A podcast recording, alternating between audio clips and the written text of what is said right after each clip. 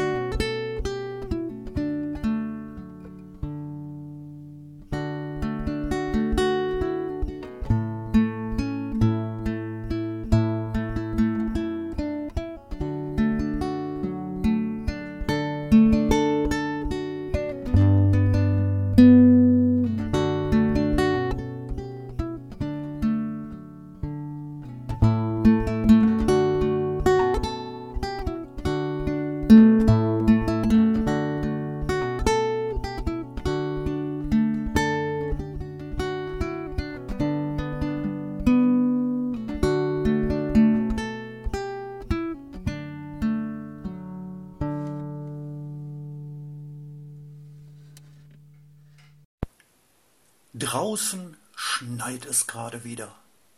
Zuckerguss auf kahlen Bäumen.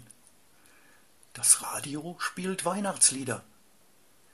Niemand mag morgens Schnee wegräumen. Zuckerguss auf allen Bäumen. Weihnachtssterne in Gardinen. Auch abends mag niemand Schnee wegräumen. Man wärmt sich lieber an Öfen und Kaminen. Stollen sind gefüllt mit Rosinen, Kinder quietschen und lachen beim Rodeln. Backwaren duften aus vielen Kaminen. Skifahrer sind auf der Piste am Jodeln.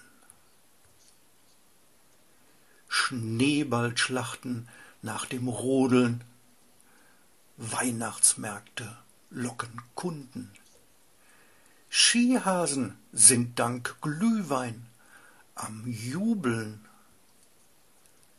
Das Christkind zieht bald seine Runden.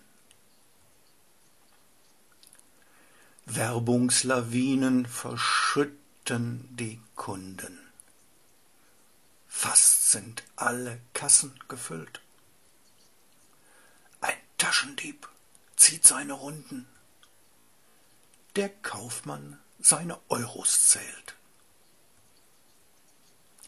Endlich sind die Taschen gefüllt. Es läuten die Glocken, es strahlen die Kerzen. Zu Weihnacht wohl Konsum nur zählt. Wo bleibt die Liebe für hungernde Herzen? Es läuten die Glocken, es strahlen die Kerzen. Ein Kirchenchor singt Weihnachtslieder. Lasst endlich herein die einsamen Herzen, denn draußen schneit es gerade wieder.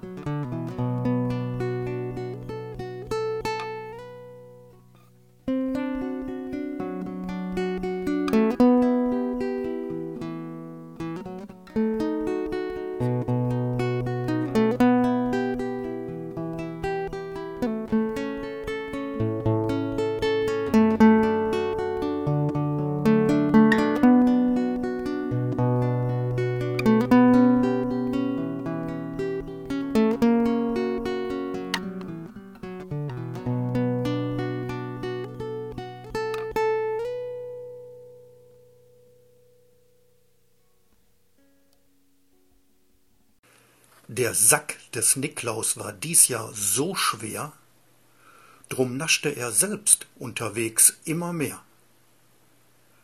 Im Kamin blieb er stecken nach vielem Schlecken. Nun bleiben die Weihnachtsteller leer.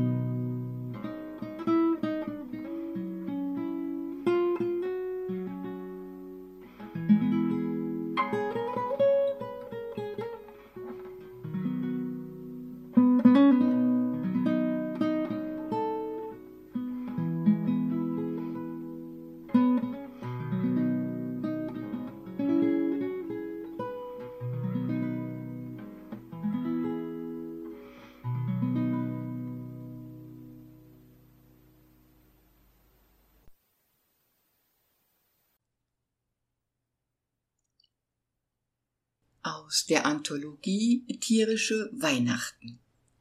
Herausgeberin Manuela Klumpian 2019 Edition Passhaus Verlag.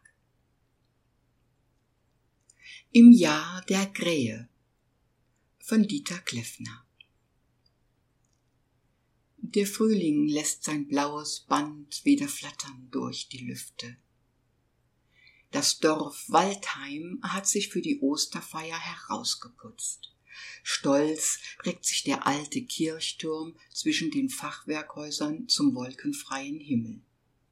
Chorgesang und sakrale Orgelmusik bewegen die Seelen. Auf der Kanzel liest Pastor Prediger voller Inbrunst die Ostergeschichte.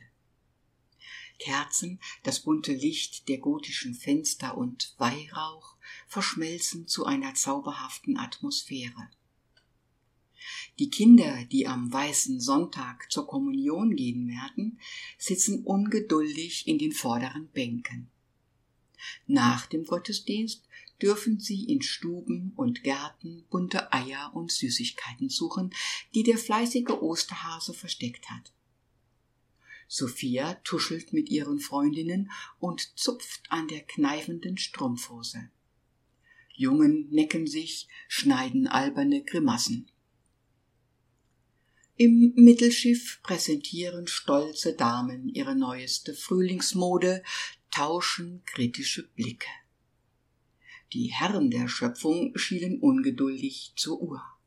Noch fünfzehn Minuten, dann wird beim Humpenwirt endlich angezapft. Wundersame, süße Düfte ziehen wieder durch das Land. Die Bäume des Friedhofs stehen in farbenprächtiger Blüte. Insekten schwirren mit Gebrumm durch das saftige Grün. Hinter dem Friedhof erstrecken sich Felder bis zum lustig plätschernden Bach. Saatkrähen stolzieren wie eitle Großgrundbesitzer über bestellte Äcker. Sie picken nach Keimlingen und fettem Gewürm. Im Unterholz raschelt es voller Lebendigkeit. Baumeister Specht ist weit zu hören. Kuckuck, Kuckuck, ruft's aus dem Wald. Amsel, Drossel, Fink und Star, es singt die ganze Vogelschar. In dichten Hecken und Baumkronen sind Nester mit Eiern gefüllt. Es pickt und pocht in manchem Ei. Es schlüpft ein Küken, dann zwei, dann drei. Kater Felix lauscht einem hungrigen Piepmatz und leckt sich das Maul. Hinter dem Dorf erhebt sich ein Hügel, auf dem die Burgruine thront. Wachsam kreist der Turmfalke über seinem Revier. Es ist Hasenzeit, Osterhasenzeit. Unter frommem Geläut strömen die Dörfler aus dem Gotteshaus. Die einen zum Humpenwirt, die anderen zum heimischen Herd. Kommunionkind Sophia verabschiedet sich von ihren Freundinnen, macht sich mit ihrer Mama auf den Weg zu den geliebten Großeltern. Sophias Mutter ist eine alleinerziehende Krankenschwester und hat an diesem Ostersonntag dienstfrei. Leider wird sie dafür zu Weihnachten arbeiten müssen. Schon von weitem leuchtet ein bunter Zaun in der Sonne. Großvater hat ihn liebevoll gestrichen. Im Garten blühen die Kirschbäume. Das alte Fachwerkhaus wirkt einladend. Die Wände strahlen weiß, die kräftigen Balken sind braun und die Fensterläden grün. Bereits in der offenen Tür duftet es nach saftigem Festbraten. Mutter und Tochter grüßen in die gemütliche Küche. Oma backt auch Kuchen. Großvater sitzt in der guten Stube auf dem Sofa. Der weißhaarige Herr mit dem vollen Bart lächelt mild und winkt seine Enkelin heran. Auf den flauschigen Pantoffeln schnarcht Walli, der betagte Rauhaardackel. Im Traum jagt er den Fuchs und bewegt dabei seine Pfoten. Sophia kuschelt sich in Großvaters Arm und fragt, was träumt der Hund? Der alte Waldmann träumt von der Zeit, als er noch tapfer Fuchs und Hase gute Nacht sagen konnte. Hat er denn auch Hasen gejagt? Ja, nur den Osterhasen hat er nie fangen können.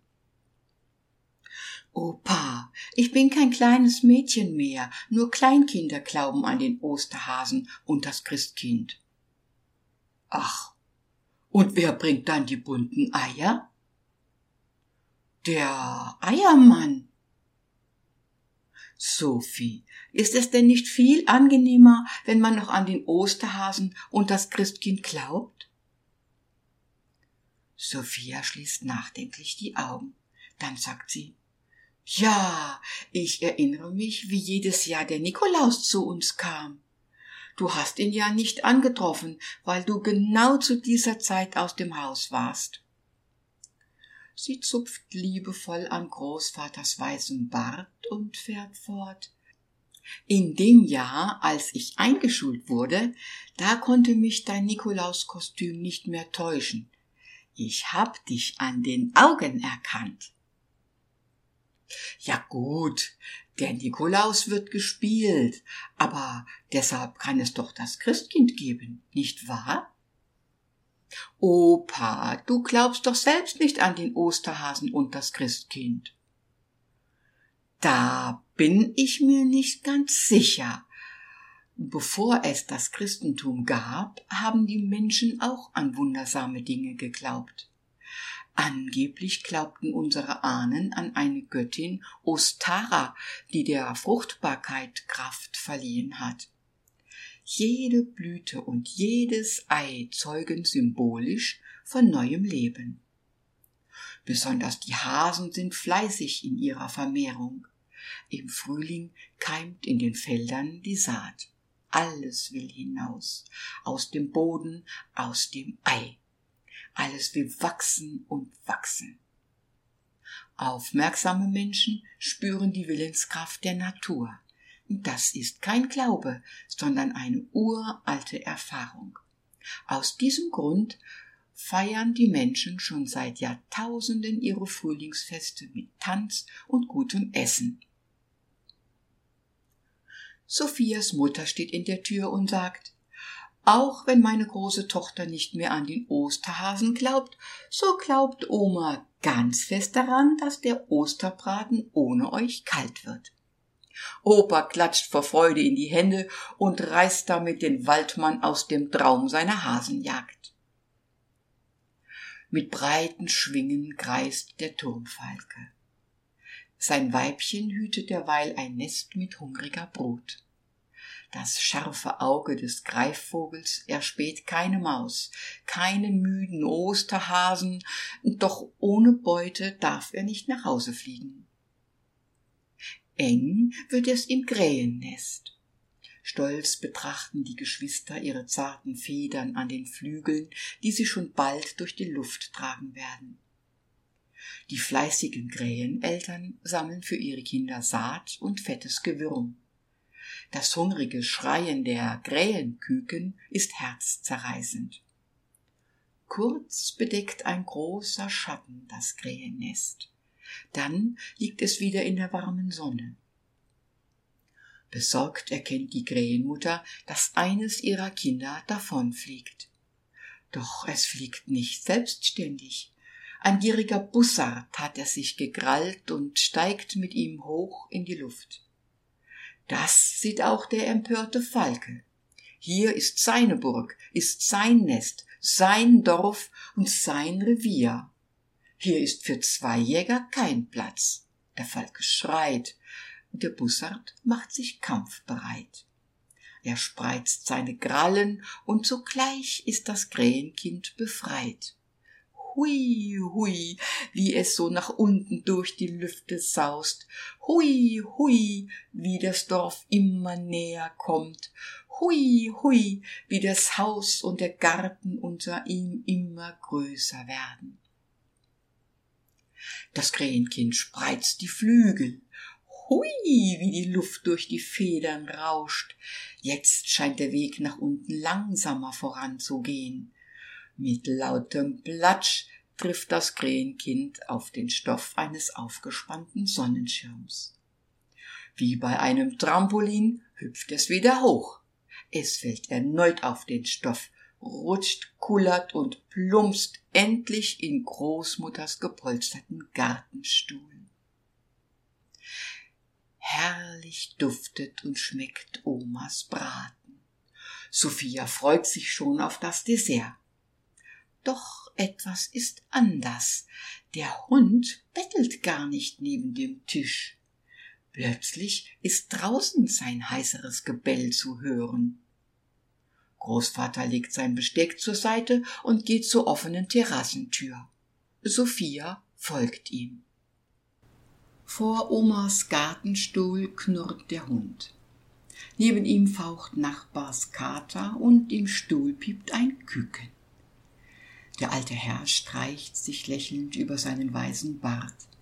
Er greift zu einer Zeitung, schiebt diese vorsichtig unter den Piepmatz und setzt ihn auf den Tisch. So, mein kleiner Freund, nun musst du nicht mehr auf die neugierigen Mäuler von Hund und Katze schauen. Darf ich vorstellen? Das hier ist die große Sophia und ich bin der Opa von Sophia. Und wer bist du? Das Küken sperrt den Schnabel auf und piept und piept und piept. Was ist das für ein Vogel? fragt Sophia. Das ist eine kleine Krähe. Suchend wandert der Blick des alten Herrn über die Bäume im Garten. Normalerweise müsste die Krähenmutter bald hier sein, um ihr Kind zu suchen. Opa, wie ist das Küken hierher gekommen? Kann es denn schon fliegen? So wie es aussieht, müsste es für die erste Flugstunde ausgerüstet sein, aber ich vermute, dass es von einem Raubvogel aus dem Nest gestohlen wurde. Der Raubvogel wurde dann vielleicht angegriffen und ließ seine Beute fallen. Was, äh, was machen wir nun mit dem Küken? Können wir es behalten? Der alte Herr lächelt. Wenn wir den Vogel hier behalten, dann würden wir ihn seiner Freiheit berauben. Möchtest du das? Nein. Aber was machen wir dann? Wir geben ihm zu fressen und zu trinken, bis seine Eltern ihn abholen. Sie werden kommen, du wirst sehen. Was frisst denn eine kleine Krähe? Sie mag besonders Mehlwürmer. Lauf zum Nachbarn. Der hat einen Beo, der hin und wieder mit Mehlwürmern verwöhnt wird. Am Nachmittag duftet auf der sonnigen Terrasse Omas Käsekuchen und die Familie lässt es sich schmecken. Der alte Waldmann hat Nachbarskater vertrieben und wird mit Hundekuchen belohnt. Sophia hat ihr Osternest von Eiern und Süßigkeiten befreit und das Küken dort hineingesetzt. Im Moment scheint der Piepmatz satt zu sein. Der Schnabel und die Augen sind geschlossen. Sein Gefieder wird von der Ostersonne gewärmt. Großvaters Augen suchen hin und wieder die Bäume nach einer besorgten Krähenmutter ab, doch nur die Singvögel trillern dort ihre Lieder. Ein Bussard kreist am Himmel. War er der Nesträuber? Es kommt der Abend, es kommt die Nacht. Der Mond ist aufgegangen. Die goldenen Sternlein prangen am Himmel hell und klar. Der Wald steht schwarz und schweiget, und aus den Wiesen steiget der weiße Nebel wunderbar. Sophia nimmt das Nest mit dem Küken mit in ihr Zimmer und hält dort die Wacht. Endlich schläft sie ein. Sie träumt von Hasen und Krähen, die fleißig Ostereier bunt bemalen. Wie ist die Welt so stille? Die Sonne erwacht. Eine Lerche singt die Waldeslust und bald drillert der gesamte Wald. Es klopft der Specht, das Unterholz raschelt. Hui, wie der Wind durch die Wipfel rauscht. Es duftet nach Frühling. Sophia stellt das Osternest wieder auf dem Gartentisch in die Sonne. Der Piepmatz scheint ausgeschlafen zu sein. Er piept und piept und piept. Weit sperrt er seinen Schnabel auf. Sophia füttert ihren Schützling mit Mehlwürmern. Aus der Tür duftet es nach frisch gebackenen Brötchen. In diesem Moment krächzt eine Krähe im Obstbaum. Das Küken antwortet so wechseln sich Rufen und Antworten immer wieder ab. Großvater steht in der Tür und sagt, siehst du, die Mutter hat ihr Küken gefunden. Sie will es abholen. Kann es denn schon fliegen? Fragt Sophia mit traurigem Ton in der Stimme. Das wird sich zeigen. Wir bringen es jetzt ein Stück weit in den Wald. Dort sind keine Katzen und es wird von den Greifvögeln nicht so schnell entdeckt. So machen sich Enkelin und Großvater noch vor dem Frühstück mit dem Osternest und einem piependen Küken auf den Weg zum nahen Wald. Die Krähenmutter folgt ihnen in luftiger Höhe. Sie fliegt von Baumkrone zu Baumkrone und ruft ihr Kind. Der alte Herr hält neben dem Stamm einer uralten Buche. Ihr gewaltiges Blätterdach spannt sich wie ein riesiger Schirm über dichte Büsche und junges Gehölz. Armdicke Wurzeln beherrschen den Boden. Mit ihnen trotzt der alte Baum seit Jahrhunderten jeden noch so starken Sturm. In seiner Nähe sind wundersame Kraft und tiefe Ruhe zu spüren. Hier fühlt sich jedes Wesen geborgen und für einen Moment geerdet. Großvater reicht Sophia das Nest. Sag deinem kleinen Freund Ade. Hier trennen sich unsere Wege. Sophia hält das Nest nah vor ihr Gesicht. Tschüss, kleine Krähe, besuch mich mal, wenn du groß bist. Mit einer Träne im Augenwinkel stellt sie das Nest neben dem Stamm auf den Boden. Großvater winkt zu der Baumkrone, in der die alte Krähe besorgt ruft. Ohne sich umzuschauen, geht es nun endlich zum verdienten Frühstück. Der Frühling geht und die Eisheiligen kommen. Ihnen folgen die Schafkälte, die Hundstage und der Siebenschläfer.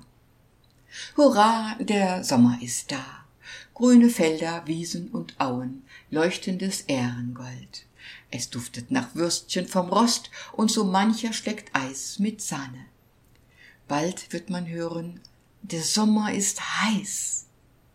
Ende Juli stellen die Singvögel ihren Gesang ein und im August regnet es wie in jedem Jahr feurige Sternschnuppen vom Himmel. Wenn das Füllhorn überquillt, wird das Erntedankfest gefeiert. Stolze Krähen picken auf kahlen Feldern. Im Wald sprießen unter der uralten Buche viele Pilze aus dem Boden. Manche tragen stolz ein rotes Käppchen. Der Waldboten atmet Modergeruch.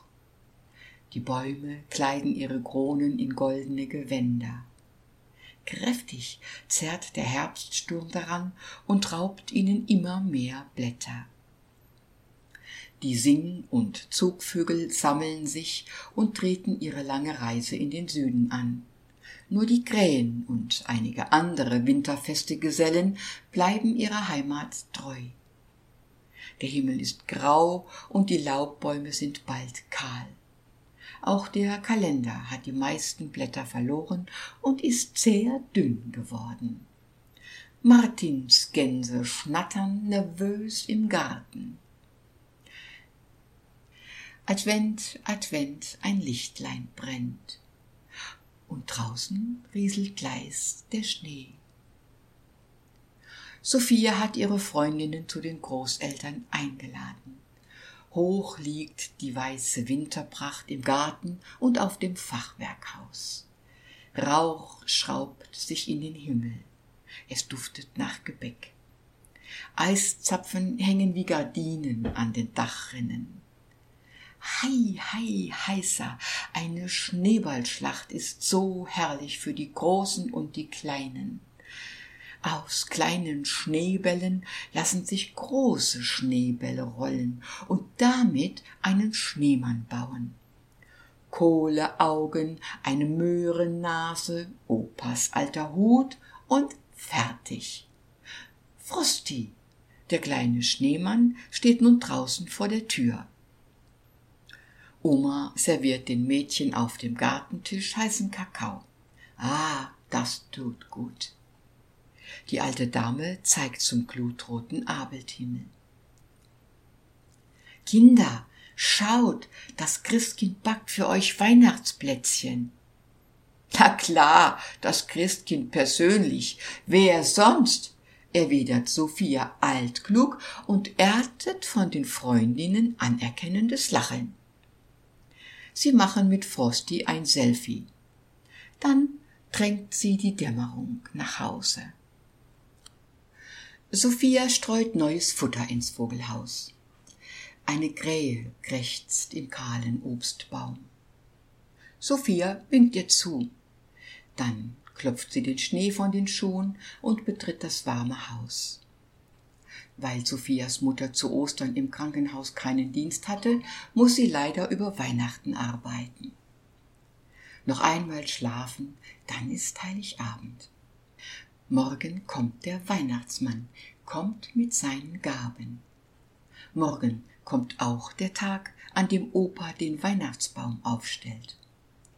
Traditionell schlägt er diesen immer erst ganz frisch am Morgen. Als Sophia erwacht, ist es düster draußen. Es schneit heftig. In der Küche duftet es nach Kaffee und frischen Brötchen. Sophia setzt sich hungrig an ihren Platz. Oma und Opa haben bereits gefrühstückt, da Omas und Opas meistens sehr früh wach sind. Opa nennt das senile Bettflucht. Die liebe Mama ist auch schon zur Arbeit im Krankenhaus. Oma, wo ist der Opa jetzt? Ich will mit ihm im Wald einen Baum aussuchen. Ach Kind, der Opa ist schon fort. Er wollte dich schlafen lassen. Du kannst Opa gleich helfen, wenn er mit dem Baum aus dem Wald kommt. Der Weihnachtsbaumständer steht schon auf der Terrasse. Der Baumschmuck ist im Karton auf dem Tisch in der guten Stube. Die alte Standuhr schlägt zehnmal. Sophia zieht ihre Winterkleidung an. Draußen begrüßt sie Frosty, der kleine Schneemann. Sein Hut ist nun auch ganz weiß und ein Eiszapfen hängt an der Spitze seiner Möhrennase. Mein Gott, dauert das lange, bis Opa mit dem Baum kommt, murmelt die Enkelin und blickt ungeduldig zum bewaldeten Hügel hinauf. Die Wolkendecke reißt auf, die Sonne leuchtet auf das unberührte Schneefeld. Tausende und tausende winzige Schneekristalle beginnen zu funkeln. Sophia bewundert dieses zauberhafte Phänomen. Plötzlich landet wenige Schritte vor ihr auf dem Schnee eine Krähe. Sie hüpft aufgeregt hin und her. Wer bist du denn? Willst du mit mir spielen? fragt Sophia begeistert. Die Krähe krächzt und hüpft vor und zurück. Willst du etwa, dass ich dich fange? Sophia geht auf den Vogel zu. Dieser weicht zurück und hüpft weiter auf und ab. Möchtest du, dass ich dir folge? Tatsächlich hüpft die Krähe voraus. Sie flattert auf und ab. Das Mädchen folgt der Krähe weiter und weiter. Hinter dem Grundstück beginnt ein Weg zum Fichtenwald. Mal fliegt die Krähe links vom Weg auf einen Baum, dann wieder rechts. Steiler wird der Weg. In der Ferne glaubt Sophia ein heiseres Bellen zu hören. Ist das etwa Waldi? fragt sich das Mädchen. Dann ruft sie laut Opa, bist du hier in der Nähe? Keine Antwort. Nur die wundersame Krähe krächzt und flattert weiter voraus. Es ist bitterkalt. Sophias Atem bildet kleine Nebelwolken. Müsste sie nicht Großvaters Fußstapfen sehen, wenn er hier hinaufgekommen ist? Sicherlich hat er für den Transport des Baums auch wieder einen kleinen Schlitten bei sich. Doch Kufenspuren sind auch keine zu sehen. Vielleicht hat der Schneefall diese schon wieder bedeckt. Sophia ertastet in ihrer Tasche das Handy. Doch Opa kann sie damit nicht erreichen, da er die moderne Technik ablehnt. Bellen ist wieder zu hören. Waldi, ruft Sophia. Der Hund antwortet. Sophias Schritte werden schneller. An einer Weggabelung schaut sie links und rechts. Die Krähe hat sich auf eine hohe Fichte gesetzt. Plötzlich kommt der Waldmann zwischen den Bäumen hervor. Sein Bellen ist nur noch heiser und dünn.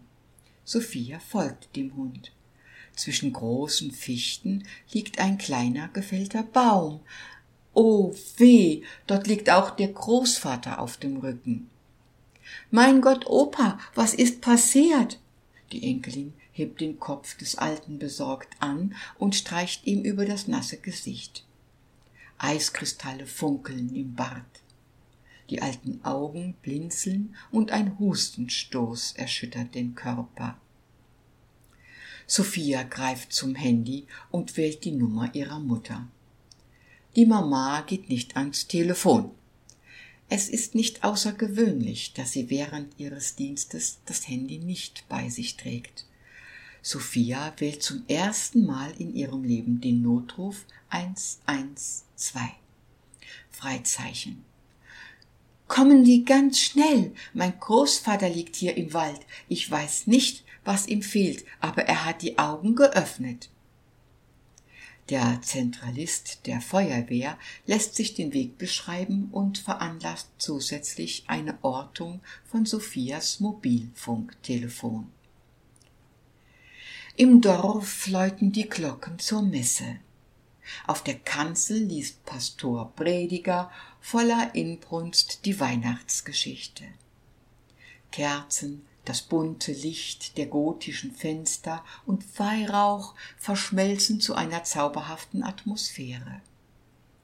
Ein riesiger Tannenbaum ist mit unzähligen Lichtern geschmückt. Die Kinder, die am weißen Sonntag zur Kommunion gegangen waren, sitzen auch heute ungeduldig in den vorderen Bänken. Nach dem Gottesdienst dürfen sie in weihnachtlich geschmückten Stuben ihre Geschenke auspacken und die Süßigkeiten naschen, die das fleißige Christkind heimlich gebracht hat. Mädchen tuscheln mit ihren Freundinnen, Jungen necken sich, schneiden alberne Grimassen.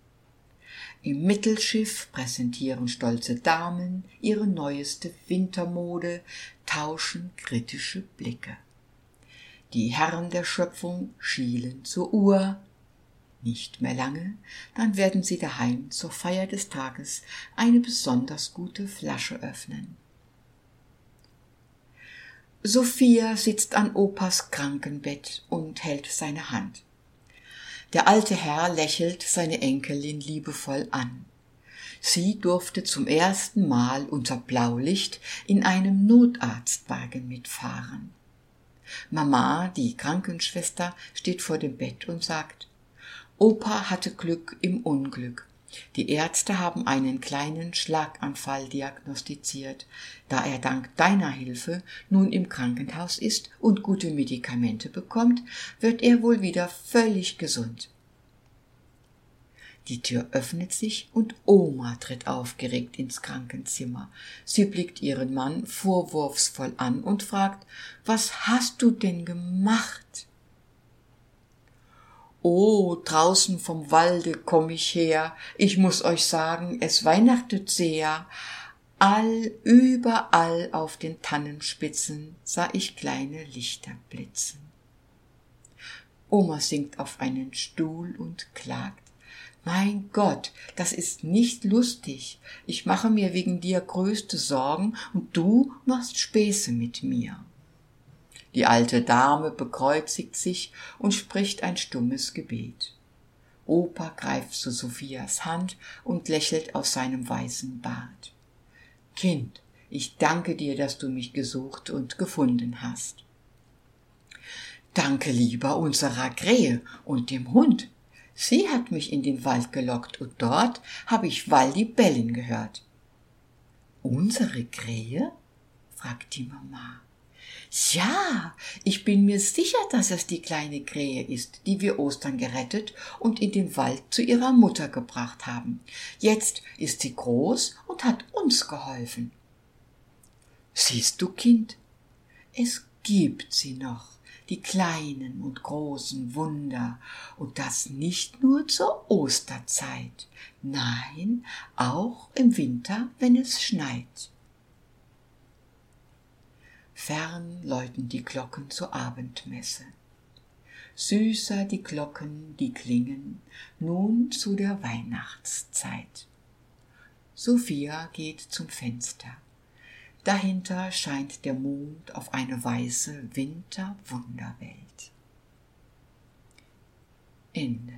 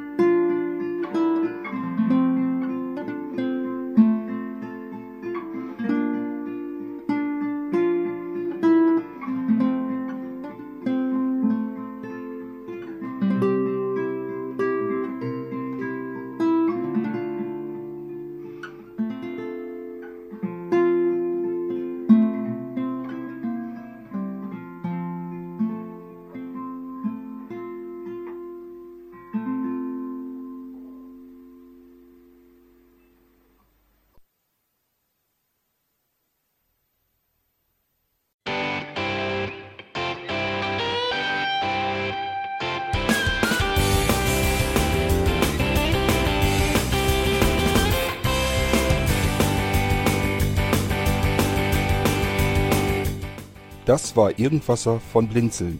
Wenn du uns kontaktieren möchtest, dann kannst du das gerne tun per E-Mail an podcast.blinzeln.org oder über unser Kontaktformular www.blinzeln.org. Blinzeln schreibt man in unserem Fall immer mit einem D in der Mitte. Wenn du möchtest, kannst du uns sehr gerne auch einen Audiobeitrag auf unseren Podcast Anrufbeantworter sprechen. Der hat in Deutschland die Telefonnummer 05165 439 461. Und wenn du uns aus dem Ausland anrufen möchtest, dann ersetze einfach die erste 0 gegen die 0049 für Deutschland. Wir bedanken uns für dein Interesse und freuen uns schon darauf, wenn du auch beim nächsten Mal wieder mit dabei bist.